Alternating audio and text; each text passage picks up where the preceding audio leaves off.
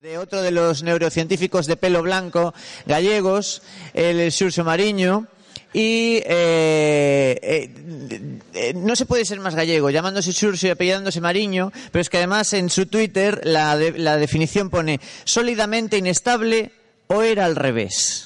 ¿No? Entonces ya eso es una definición. Bueno, he estado investigando una cosa de Schurz, un par de cosas, pero sobre todo su cita favorita, su cita favorita eh, está en latín y lo va a decir Google Translate un momentito. Dice, no, dilo bien, dilo bien. Natura enim simplex est rerum causis superfluis non luxuriat.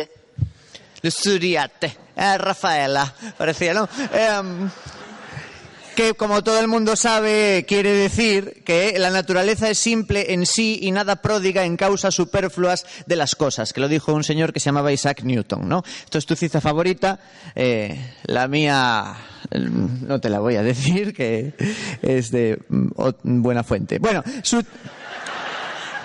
está ahí con Newton. Eh, la charla de Xurso, bueno, yo le pregunté por email pues de qué iba a ir su charla y eh, textualmente me dijo, básicamente me voy a meter en un berenjenal.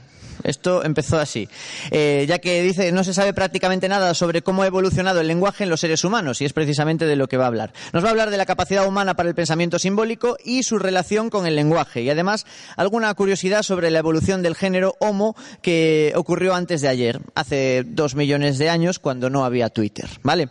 Xurxo Mariño.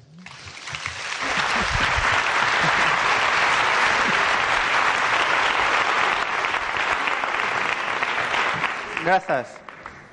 Grazas, Víctor. Mil grazas aos membros da, aos amigos da organización que me convidaron a estar aquí hoxe a, a Huicho e a Ángel e o resto dos membros do, dos Museos Científicos Coruñeses e a xente de Naucas a, a Pelaiz Irreductible a Iñaco que me está sacando aí ahora unha foto mil grazas e sobre todo a vos por vir e encher un teatro para falar de cultura que para eso son os teatros para falar de cultura. Mirade, isto é unha foto que fixen hai exactamente unha semana, o sábado pasado na illa de Arousa, e o que estades vendo aí é un montón de mariscadoras, pero non están mariscando. O que están facendo esas señoras é colaborando para limpar unha zona de baixa mar onde hai marisco, porque se enche de algas e o que fan é recoller todas as algas que hai porque impiden que se oxixene correctamente os bivalvos que hai abaixo. Entonces se, se organizan, se coordinan e se poñen a limpar entre todas a playa. Os seres humanos temos unha, unha capacidade única, extraordinaria, para organizarnos e colaborar. E isto, esencialmente, podémolo facer porque temos tamén unha capacidade extraordinaria para transmitir o noso pensamento dunha mente a outra mediante algo que chamamos linguaxe. E de eso era do que quería falar. Ademais de outras, eh, outras grandes preguntas, grandes misterios da, da mente humana. Pois, unha das, das grandes cuestións que, das que non se sabe moito, pero é un, unha das grandes dúbidas da neurociencia, realmente non se fala moito dela. Por eso, como decía Víctor, eh, en certa medida me estou metendo nun pequeno lío, é como é posible que se desenvolvera esta capacidade para transmitir información dunha mente a outra. Logo alguén fala da telepatía, estas historias, pero a telepatía xa a temos, é o que estou facendo eu agora mesmo. Eu estou implantando a miña mente agora mesmo en todas as, me, as vosas mentes nunha cousa que vos estades percibindo como que me estades escoitando. Como é posible que se desenvolvera esta capacidade? Cales foron as presións evolutivas que existiron? Como eran as primeiras palabras? Como é que somos os únicos animais que facemos isto. Pois tratarei de lanzar algunhas ideas do, de cales son as cousas que están facendo eh, e discutindo os lingüistas e os, pro, eh, e os paleoantropólogos. Ademais da, da linguaxe, os seres humanos temos pois outras eh, grandes capacidades lingüísticas. Eu, eu escollín com, as que considero que son as tres principales eh, capacidades lingüísticas dos seres humanos, as, estas bailarinas cognitivas que tedes aí detrás. E quero antes de nada pois eh, contarvos moi brevemente eh, en que cales son. Non? Unha é a mente autoconsciente. Temos eu, somos conscientes de que existimos como seres independentes. Isto de ter eu, de ser conscientes de que existimos, pois non é, realmente esta non é única dos seres humanos, tamén a teñen outros animais que se recoñecen ante o espello, pero neste caso é moi probable que a súa mente autoconsciente pois non sexa da mesma natureza que a nosa. A outra bailarina cognitiva, que sí que xa é exclusiva dos seres humanos, é a capacidade de pensamento simbólico. Nesto somos únicos, no de ter unha capacidade de pensamento simbólico. Mirade, imaginade a un humano hai dous millóns de anos camiñando pola sabana africana, tranquilamente, e vai así camiñando e se tropeza con isto, con este animal. Entón vai correndo a donde está o resto da banda, da súa banda, para decirlles que viu a este animal. E entón, como fai? pois pode utilizar un montón de maneiras, non? A mellor pode facer xestos, pode facer así. Xestos. Ou pode tratar de de reproducir o son, non? O son deste animal. Pode tratar de reproducir o son deste animal, a ver, algo así.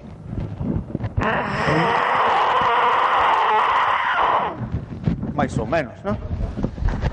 Isto Grazas. Isto realmente non é pensamento simbólico, isto chamase pensamento icónico, porque hai unha relación directa entre o que se quere representar e a maneira de representalo. Outra maneira de pensamento icónico, que ao mellor menos complicada que isto de andar berrando aí de xeito extraño, é facer un dibuixo. Podemos facer un dibuixo da cosa que queremos representar, un dibuixo da cosa que queremos representar. Bueno, isto é o que eu chamo pensamento icónico avanzado. É unha cousa que comprendemos os máis rapaces. Os maiores sempre hai que andar dando explicacións de como son as historias. Pero, bueno, isto é pensamento icónico. Hai unha relación entre o que se quere representar e, e o representado. E outra maneira, outra cosa que podía facer o noso eh, humano de hai dous millóns de anos é coller un anaco de barro e, ou un cacho de madeira e tallar tallar unha figura do animal que acababa de ver aí na sabana africana e señalar, ¿no? Así. Ademais, isto é portátil. Pode leválo e cada vez que vexe un animal destos, pois colle e, e señala. No, é outro, outra boa forma. Pero hai unha maneira aínda mellor, e isto é o que quería decir, momento simbólico. Unha maneira aínda mellor, moi eficaz, que é inventarte un, un símbolo, inventarte algo que por convención entre, entre, todos os, entre todos os do grupo decidimos que isto é o que está indicando que eh, está indicando que este animal. No? Este é un dos primeiros símbolos que se atoparon dos seres humanos. Isto é o que decía pensamento simbólico, que é esta segunda volvoreta, esta segunda danzarina cognitiva que temos os seres humanos. E a terceira é coa que comecei falando, que é o linguaxe. O linguaxe que é realmente un tipo de pensamento simbólico, é un tipo de pensamento eh, simbólico eh, moi refinado e moi eficaz e, e extraordinario e do que non sabemos moito desde o punto de vista evolutivo. Pero neste caso o noso humano de hai dos millóns de anos podía decir bueno, vamos a quedar entre todos en que ese animal pois vamos a representalo con unha serie de catro sons no, decidimos que ese animal é elefante. E a tomar polo e xa está no? elefante e non a fai falta que estemos por aí pintando nin eh, eh, estallando, nin nada. Utilizamos isto, isto é completamente portátil porque o levamos na mente. Isto é o linguaxe. A linguaxe e o pensamento simbólico están intimamente relacionados e utilizamos hoxe en día dunha maneira extraordinariamente é algo totalmente cotidiano e como dicía ao principio, pois pues sirve para para organizarnos como facemos dun xeito bastante cotiá, non este tipo de actividades, pero realmente moitas da nosa vida, ao mellor xa non paramos a reparar no extraordinario que, que é isto. Ten unha capacidade única tamén a linguaxe de control eh, de, de control cerebral, de, de control e, e, de, e de, de organización. Mira, vamos a facer unha cousa. Vamos a manternos, mira, levantadese as mans todos, Así, e vos vou pedir que durante oito segundos, únicamente oito segundos, nos quedemos así, quietos E en silencio, coas mans así levantadas, vai, oito segundos.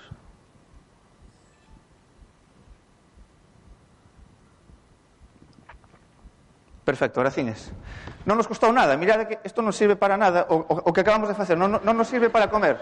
Non nos sirve para comer, pero mirade que non me costou nada convencervos para que todos nos puxéramos a, a facer isto. Eh, desde logo que as primeiras palabras sí que tiñan que ter algún sentido evolutivo, pero unha das características da linguaxe que ahora podemos utilizar para calquera cousa, non? Imaginade a un grupo de chimpancés, un, un grupo de chimpancés, eh, un grupo grande de chimpancés, e un deles dice, bueno, vou a ver se si convenzo a todos estes de que agora se me poñan quietos, me estén quietos, calados e coas mans levantadas durante oito segundos. Sin, sin un sistema de comunicación, de transferencia de información entre mentes, non hai prácticamente maneira. E nós acabamos, eu acabo de convencervos a, a vos con unhas instruccións de dous segundos de facer isto, e porque sou xente tamén moi educada, e todos eh, o fixemos.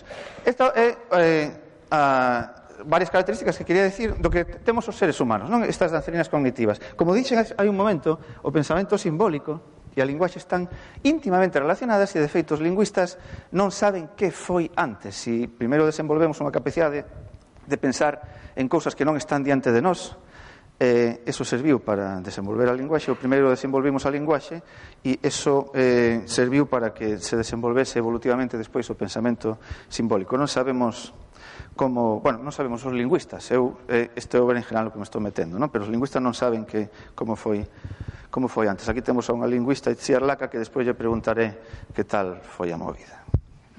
Se eu fose unha persoa equilibrada e cauta, pois nunha charla sobre evolución da linguaxe me marcharía agora tranquilamente. Pero como hai unhas ideas moi interesantes que, que, que quero compartir, porque a mí me parecen fascinantes, pois vou seguir ata o final. Mirade, a historia interesante respecto, no que respecta a, a evolución da linguaxe nos humanos, comeza aí máis ou menos hai dous millóns de anos. Hai dous millóns, dous millóns de anos comezaron a pasar eh, varias cousas. Nesta época, é eh, aquí, Estamos, estos son dos millóns de anos, isto é actualidade. Comezan a existir pois eh, os humanos, comenzamos a corretear polo, pola sabana africana, tamén estaban aínda por aí os australopitecos e outras especies. Unha cousa que pasou a partir de aquí é que nos volvimos terriblemente cabezóns. Esas imaxes que vedes dos marcianos é porque é como a tendencia evolutiva, non? Esos marcianos da película Mars Attack. Volvímonos cabezóns. Isto está, desde logo, eh, relacionado con estas danzarinas cognitivas que temos os humanos, pero non se sabe cal é a relación causal. Non se sabe se si por algunha outra razón aumentou o número de neuronas e isto favoreceu que se desenvolvesen estas capacidades que temos ou si, de algún xeito, comenzamos incipientemente a desenvolver este tipo de capacidades e isto tirou evolutivamente do incremento do número de neuronas, pero o que sí que sabemos é que o feito de que nos volvésemos cabezóns tivo moitas eh, tivo uns efectos moi importantes que hoxe en día os vivimos vivimos ese efecto, por exemplo na transmisión cultural da linguaxe. O feito de ser cabezóns eh, está relacionado con unha cousa que se chama o dilema obstétrico, é un dilema evolutivo. Mirad, isto que estades vendo aquí é un bebé nacendo, bebé humano. Estos son os osos da pelvis da nai. Isto bebé como indo cara a vos. Non? Están nacendo cara ao Teatro Rosalía de Castro. Está salindo, ten que ir además dando unhos xiros. E, e o que pasa nos humanos é algo que non é común no resto dos mamíferos. E é que nacemos con dificultade. Nacemos con dificultade.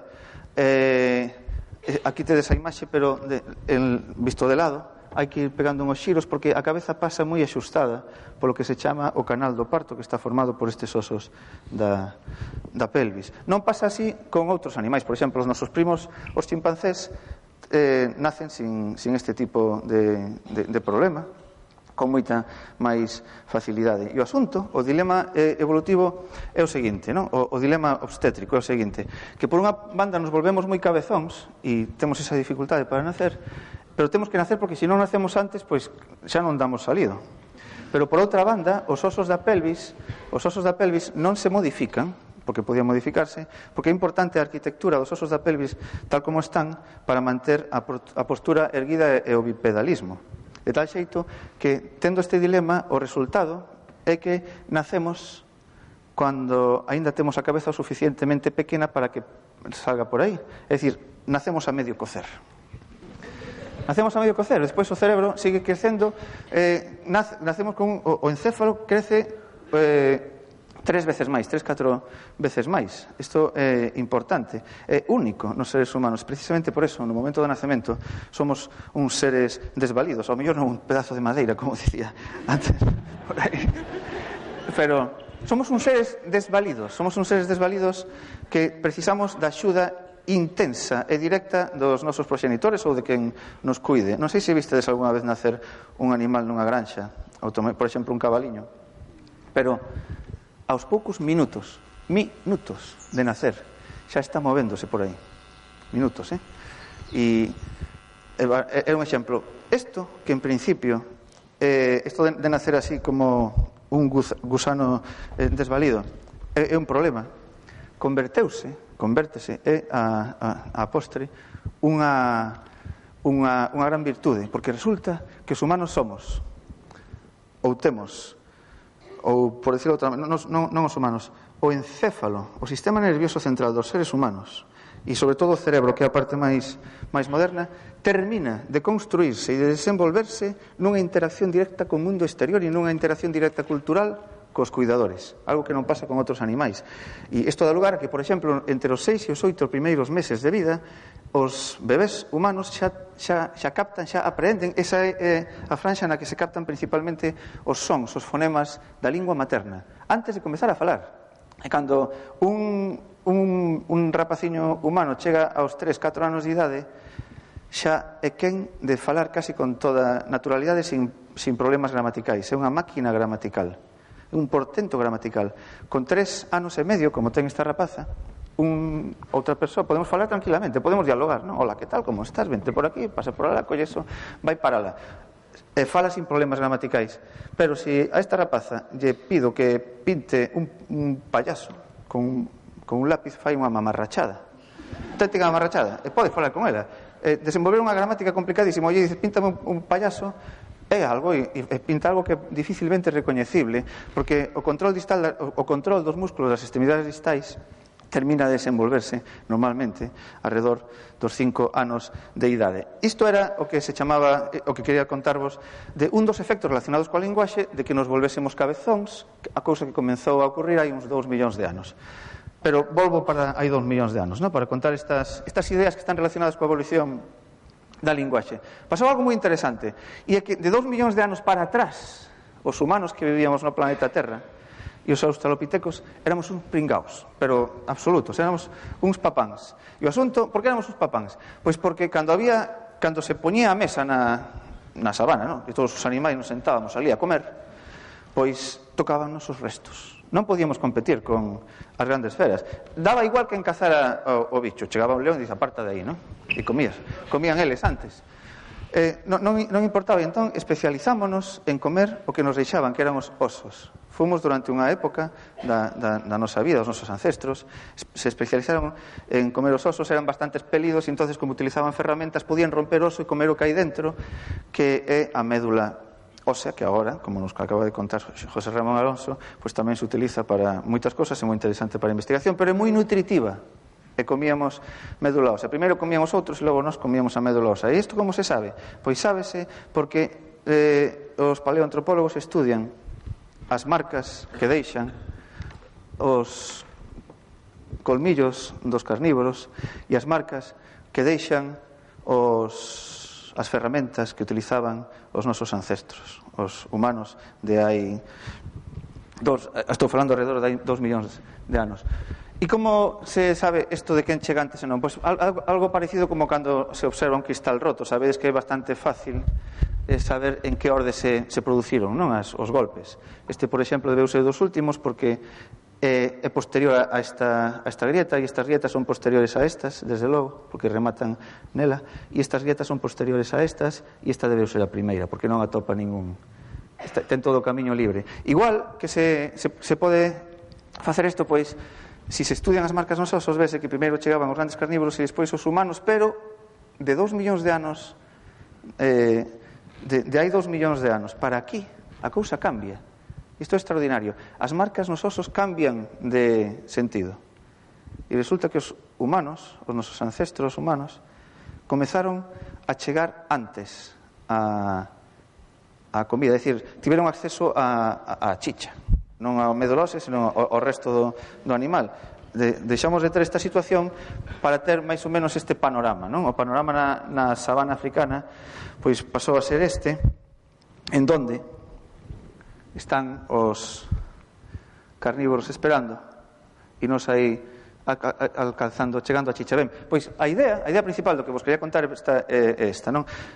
Os, existen moi poquísimas teorías coherentes que poidan explicar como se desenvolveu evolutivamente a linguaxe e esta é unha das poucas que máis ou menos conta unha historia que é en certa medida coherente. Eh, o que conta esta, esta hipótesis é que Isto podemos facelo debido a que desenvolvemos algún tipo de linguaxe ou de protolinguaxe.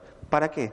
Para agruparnos en grupos moi eh, numerosos de individuos. Mais este dibuixo realmente non representa o que quero contar aquí. Aquí habería que poñer, agora con Photoshop sería fácil, pois poñemos aquí 20 individuos máis para manter a raya aos grandes carnívoros e nós poder estar aí. Non, os nosos ancestros estar aí dándolle a chicha, collendo, collendo a chicha. E para isto se precisaría, pois, eh, linguaxe que permitiría organizarnos para en grandes grupos para facer isto. Pasaríamos desta situación a esta situación en donde poderíamos manter a raya tamén utilizando ferramentas que era algo que xa, xa sabíamos facer manter a raya os grandes carnívoros non tres, sino 30 non? estos son dibuixos que no mellor non se fixeron para contar o que eu quería contar pero son os que atopei Pero aquí hai un detalle, hai un detalle, unha sutileza que é realmente o máis importante.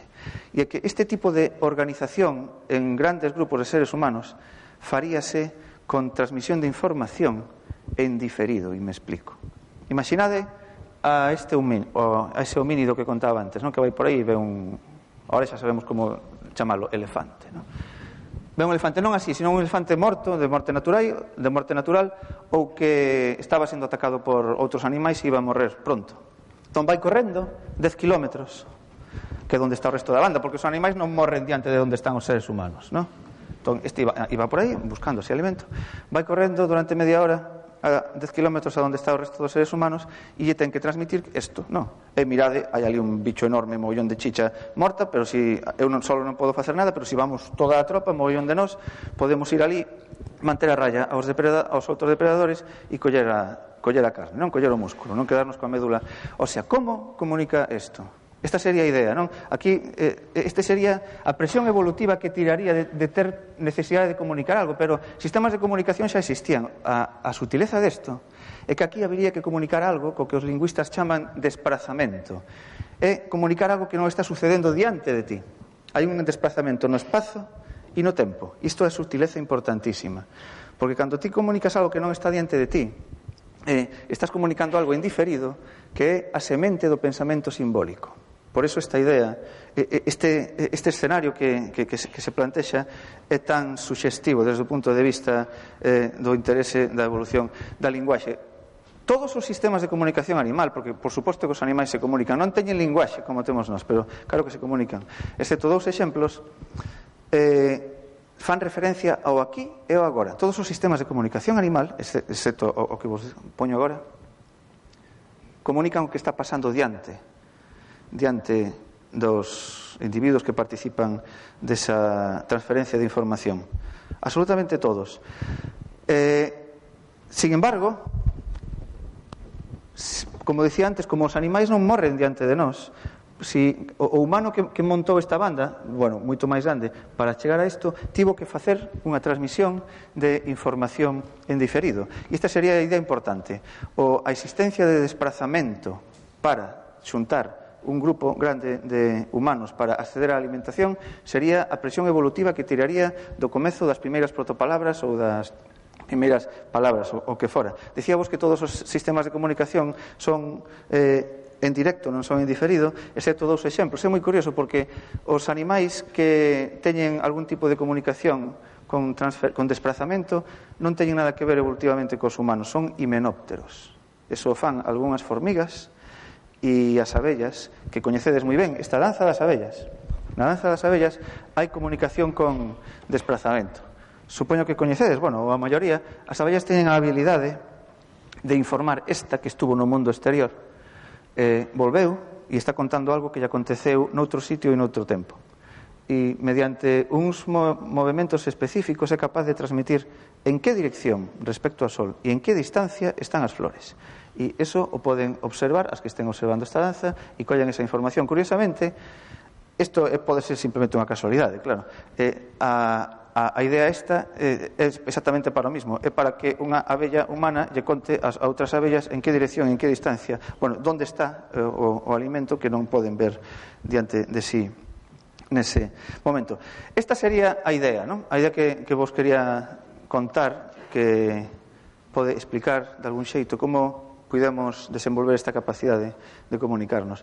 Non se ten a, a máis remota non hai suxestións de ninguna maneira de como puderon ser as primeiras protopalabras ou os primeiros protoiconos, protoiconas. A mellor eran avanzadas como esta ou, ou non, non sabemos, pero o que si sabemos é que o paso do tempo entre hai 2 millóns de anos e hai 60.000 anos tivo que desenvolverse de algún xeito a linguaxe nos seres humanos, porque cando saímos de África os humanos modernos xa salirán outros humanos moito atrás. Pero nós todos todos nós somos descendentes de, de bandas que saíron de África hai aproximadamente este, entre 60.000 e 100.000 anos. Cando saímos de África, pois levábamos con nós esta tríada de danzarinas cognitivas, a mente autoconsciente, o pensamento simbólico e a linguaxe, e desa maneira nos espallamos por todo o planeta. E hai unha circunstancia moi interesante que tamén é outra gran pregunta xa non da neurociencia, sino da paleoantropología, que é o que pasou nada máis sair. Nada máis sair de África, hai 60.000 anos, nos topamos cos neandertais, con outra especie de humanos. Du, dous, dúas especies de humanos nos vimos as caras fronte a fronte. Isto é un, un humano, este da esquerda, e este da dereita é un neandertal. Dixen australopitecos antes? Non. Non sei por que pensei que puiden decir australopitecos cousas do sistema nervioso central. Bueno, eh, Neandertal. Esta é unha reconstrucción dunha muller neandertal. Os neandertais, as neandertais, eran máis robustos e tiñen unha capacidade encefálica maior que a dos seres humanos. Este é un dilema interesante porque cando nos vimos así, fronte a fronte, estos eran aínda máis cabezóns. Tiñan un encéfalo maior e eran máis robustos. Sin embargo, cando interaccionamos, eu, así por estas por, o centro de Europa mellor foi hai 40.000, 45.000 anos, desapareceron. Os neandertais desapareceron instantaneamente prácticamente en termos evolutivos porque desapareceron en 1000, 2000, 3000, 3000 anos. E non se sabe a razón, pero desde logo que ten que estar relacionada co feito de que os seres humanos saímos armados con estas bolboretas cognitivas que nos daban unha capacidade extraordinaria, independentemente do que tiveran os neandertais, que é moi probable que tiveran tamén algún, algunha eh, capacidade de, de mente autoconsciente, moi probable. É moi probable que tivesen pensamento simbólico de algún xeito. Non hai probas contundentes, pero podían telo. E non se sabe se tiñan linguaxe. Desde logo que os humanos pois saímos pertrechados con estas bolboretas cognitivas eh, bastante máis eficaces, ou non desenvolvidas, pero sí polo menos eficaces, porque non houve ningún tipo de, de iba a dicir capacidade de resposta, non sabe o que pasou, pero como foi tan instantáneo, eh, tivo que ser debido, casi con toda a seguridade, ás nosas capacidades cognitivas. Despois, os humanos, os humanos modernos, os homo sapiens, todos vos, nos convertimos nos únicos eh, membros da especie Homo, nos únicos humanos que permanecimos no planeta Terra. E a partir de aí pois, nos fomos espallando por todos os continentes ata a situación de hoxe, en donde desenvolvimos pois estas sociedades tan complicadas que temos, tan tan extrañas moitas veces e desenvolvimos esta capacidade tan extraordinaria que temos de, de, de ramificar as nosas capacidades culturais e de producir todas estas versións da cultura en todos os idiomas, en todas as linguaxes e en gran medida, ou sobre todo, debido a que saímos pertrechados con esta capacidade que temos de comunicar o noso pensamento, como estou facendo agora mesmo, dunha mente a todas as outras mentes. Moitas grazas.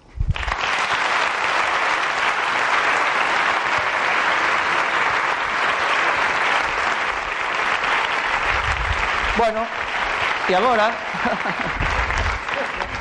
Estábamos aí debatiendo, debatiendo. Bueno, turno de preguntas. Turno de preguntas para Xurxo. Eh, manos alzadas, manos alzadas. Hands mm, up. Aquí, como disto non se sabe nada. Claro. Por aquí, mira, por aquí. Irreductible. Arroba. Con la arroba delante. Javier Peláez, Javier Peláez. un dos artífices de Nauta. Hola, hola Surso. Eh, estábamos hablando ayer de, tu charla y yo te pregunté si sobre ese- esa época donde empieza a desarrollarse el lenguaje, ¿qué, importancia o qué influencia tenía lo del hueso illoides, que es al parecer uno de los principales eh, puntos eh, fisiológicos que necesitaríamos para comunicarnos? A mellor ningunha.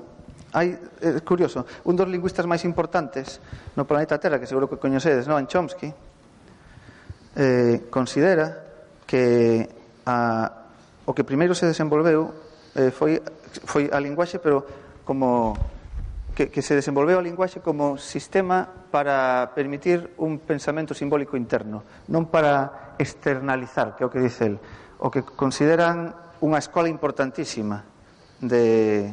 Tú eres de Granada, non? Pero me entiendes perfectamente. Vale. Unha, No, digo, para, para, non, para, para seguir falando en galego a, a, a Javier.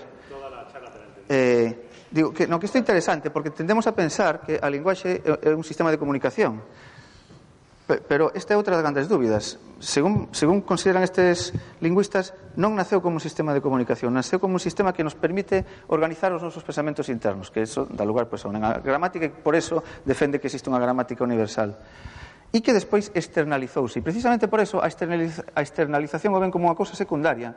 E todos os cambios que sí que ten que haber como deseoso e outros cambios de modificación da posición da larinxe respecto á faringe e outras historias eh, son para el eh, cousas que suce se sucederon evolutivamente despois pero que non foron non tiveron nada que ver na presión evolutiva inicial. Entón, desde logo, claro, se si desenvolves esta capacidade despois todas as outras modificacións que poidan suceder así coa contingencia de interacción co medio van a suceder, non así pero non, non sería tan importante. Isto é a escola de, de Chomsky. Outros dicen que non, que primeiro comenzamos a producir un sistema de comunicación para decir elefante, elefante grande, muchos, vamos para allá, a tal. E despois, precisamente, como producimos un sistema de comunicación, eh, podemos eh, desenvolver o pensamento simbólico. Neste caso, o do oso ioides sí que terá importancia, pero descoñezo como é, como é o desenvolvemento evolutivo do oso ioides. Temos que charlalo esta tarde coa birra. Más preguntas. Mm, que alguien diga yo, porque no veo. Eh. Ahí arriba, en la parte, en el- la primera planta. Presidencia. Tenéis- Justo na presidencia, ali. ¿Tenéis micro a mano? No, todavía no. Está llegando. Aprovecho para comentaros que eh, por la tarde abrimos puertas alrededor de las 4, veniros un poquito antes, está por aquí ya, y a las cuatro y media empezará el- la, la jornada de la tarde. ¿Ya llegó el micrófono? Sí. Hola, eh, dijiste que los seres humanos era los- éramos los únicos que teníamos capacidad simbólica, pero Sí. eh, ¿no se ha demostrado que en algunos primates, enseñándoles lenguaje de signos, pueden también tener esa capacidad de desplazamiento y la de combinación de sonidos y tal, y de, ah, no sé, o sea, que hasta qué punto es un rasgo diferenciador de los seres humanos? No, no está demostrado. No, no, mira. Pues justo mira, leí No, algo. Moche, eh, é unha pregunta super interesante. Te vou decir porque é moi interesante. Sabedes que, sabedes que ao longo do século pasado estivo tratándose de ensiñar a, a, a chimpancés e a outros animais a, a comunicarse, sobre todo con signos, non? ou pulsando símbolos nunha pantalla. E resulta que isto é un, é, é un erro importante, é un erro importante na concepción de como se desenvolveu evolutivamente a linguaxe. E o asunto é o seguinte. O feito de que estos sexan os nosos parientes vivos, bueno, un chimpancé, ahora.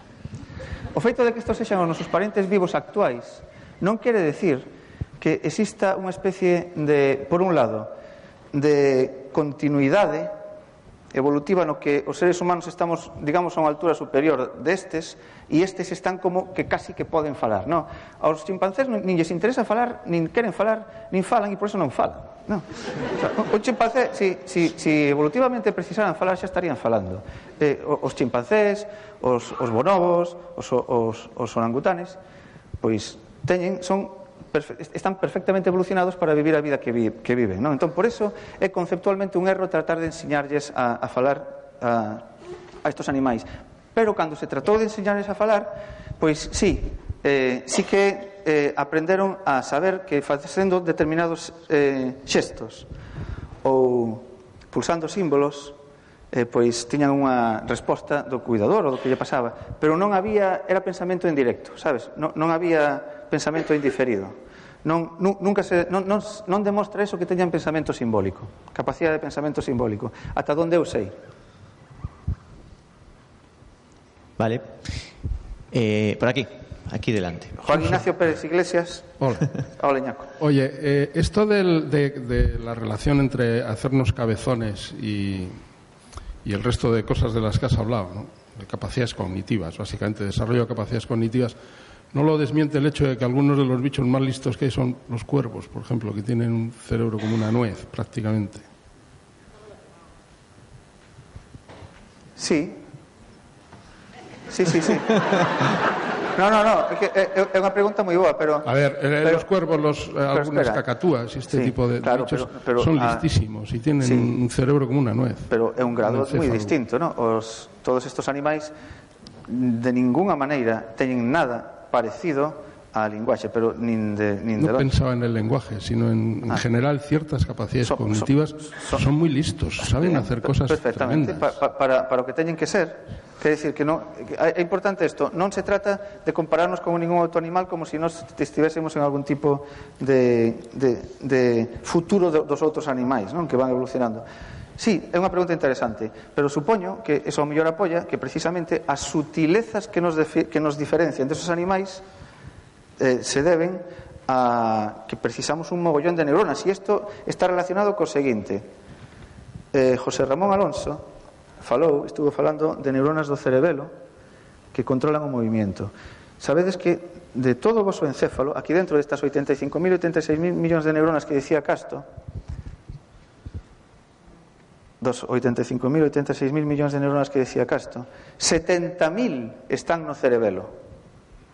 E Esta parte tan avoltada realmente ocupa 15.000 millóns de neuronas aproximadamente. E entón o que se considera é que o importante non é o número de neuronas, senón a naturaleza das súas conexións, a arquitectura das conexións.